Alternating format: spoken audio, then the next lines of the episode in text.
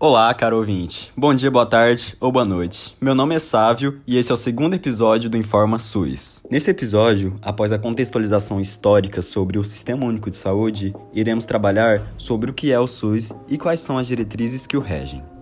Bom, após a promulgação da Constituição Federal de 1988, através do artigo 196, a saúde passou a ser direito de todos e dever do Estado, ou seja, ocorreu a tão sonhada democratização da saúde.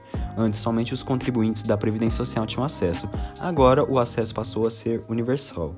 Depois tivemos a regulamentação efetiva do artigo 196 e organização do SUS pela Lei Orgânica de Saúde, a tão conhecida Lei 8080. Cabe citar também, gente, que nessa lei 8080 o conceito de saúde deixa de ser a ausência de doença, fundamentados em vários pontos levantados pela luta do movimento sanitarista e fundamentados também na oitava Conferência Nacional de Saúde em 86, chegamos a uma nova concepção em que existe toda uma complexidade por trás do bem-estar, que na realidade se relaciona com a qualidade de vida em geral, do indivíduo e da população. Ou seja, agora a gente tem que é um conjunto que engloba alimentação, trabalho, moradia, saneamento básico, atividade física, educação, várias, vários fatores. De renda também. E o SUS passa a ser materialização disso. O Sistema Único de Saúde é a extensão física do que é como obrigação do Estado a saúde que deve ser garantida para todos. É muito importante a gente entender isso para que a gente chegue na Lei 8080, no que mais especificamente ela traz no seu quarto artigo, como o que é conceito do SUS. Peço licença para vocês, vou ler aqui, ó. O conjunto de ações e serviços de saúde prestados por órgãos e instituições públicas federais, estaduais e municipais, da administração direta e indireta e das funções mantidas pelo poder público, constitui o Sistema Único de Saúde, SUS. E é em razão desse conceito, um conceito tão novo e amplo de saúde, como deve ser, obviamente, que a gente tem que os serviços do SUS, um serviço gratuito e universal, é tão amplo. É a fim de garantir todos os fatores condicionantes da saúde pública. Ou seja, o que é SUS?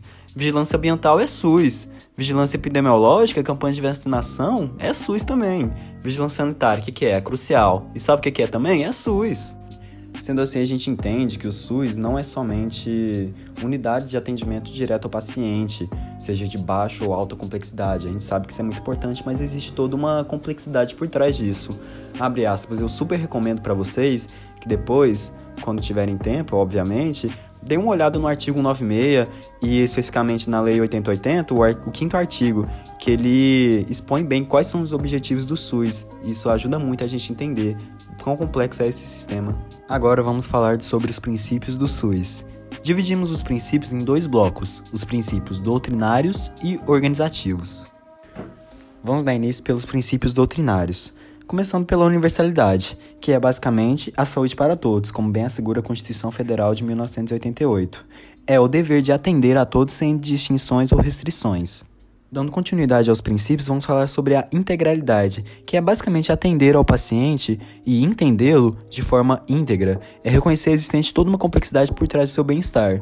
É também a promoção de ações contínuas de prevenção e tratamento do indivíduo ou de comunidade. Temos por último, mas não menos importante, dentre os princípios doutrinários, a equidade, que é tratar os desiguais como desiguais.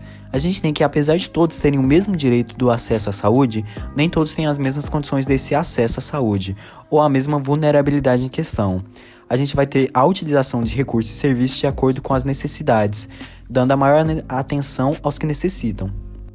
Seguindo, vamos dar início aos princípios organizativos do SUS, começando pela regionalização, que é a articulação de serviços de saúde de acordo com a região, levando-se em conta não somente aspectos territoriais, mas também a divisão política administrativa de cada região e também o fluxo de atendimento. Ou seja, para cada regional a gente vai ter um estabelecimento de referência, levando-se em consideração, claro, a complexidade deles.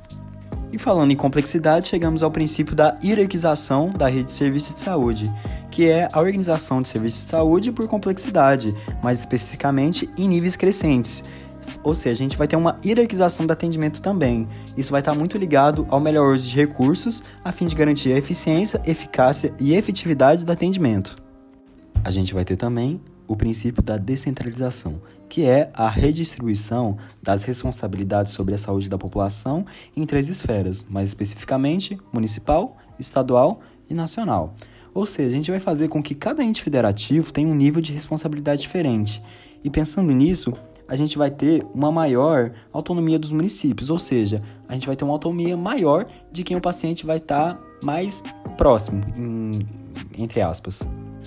Por último, dentre os princípios organizativos, temos o princípio da participação social, que existe para que ocorra uma efetiva democracia sobre a gestão da saúde. Ela se dá por dois dispositivos diferentes, que são as conferências de saúde e os conselhos de saúde. Nas conferências de saúde, temos a reunião a cada quatro anos com representantes de vários segmentos, sendo 50% usuários e o restante prestadores de serviços, profissionais da saúde e representantes do governo para avaliar a situação de, da saúde e propor medidas para sua respectiva melhoria. Dentro dos conselhos de saúde, a gente tem muito presente o princípio da descentralização.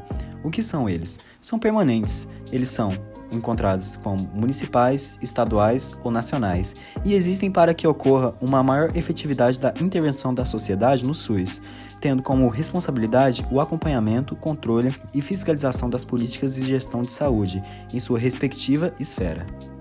E é isso, caro ouvinte. Eu agradeço a cada um de vocês e espero ter contribuído para a sua aprendizagem. Quer aprender mais sobre o SUS? É só ficar ligado e acompanhar mais o Informa SUS.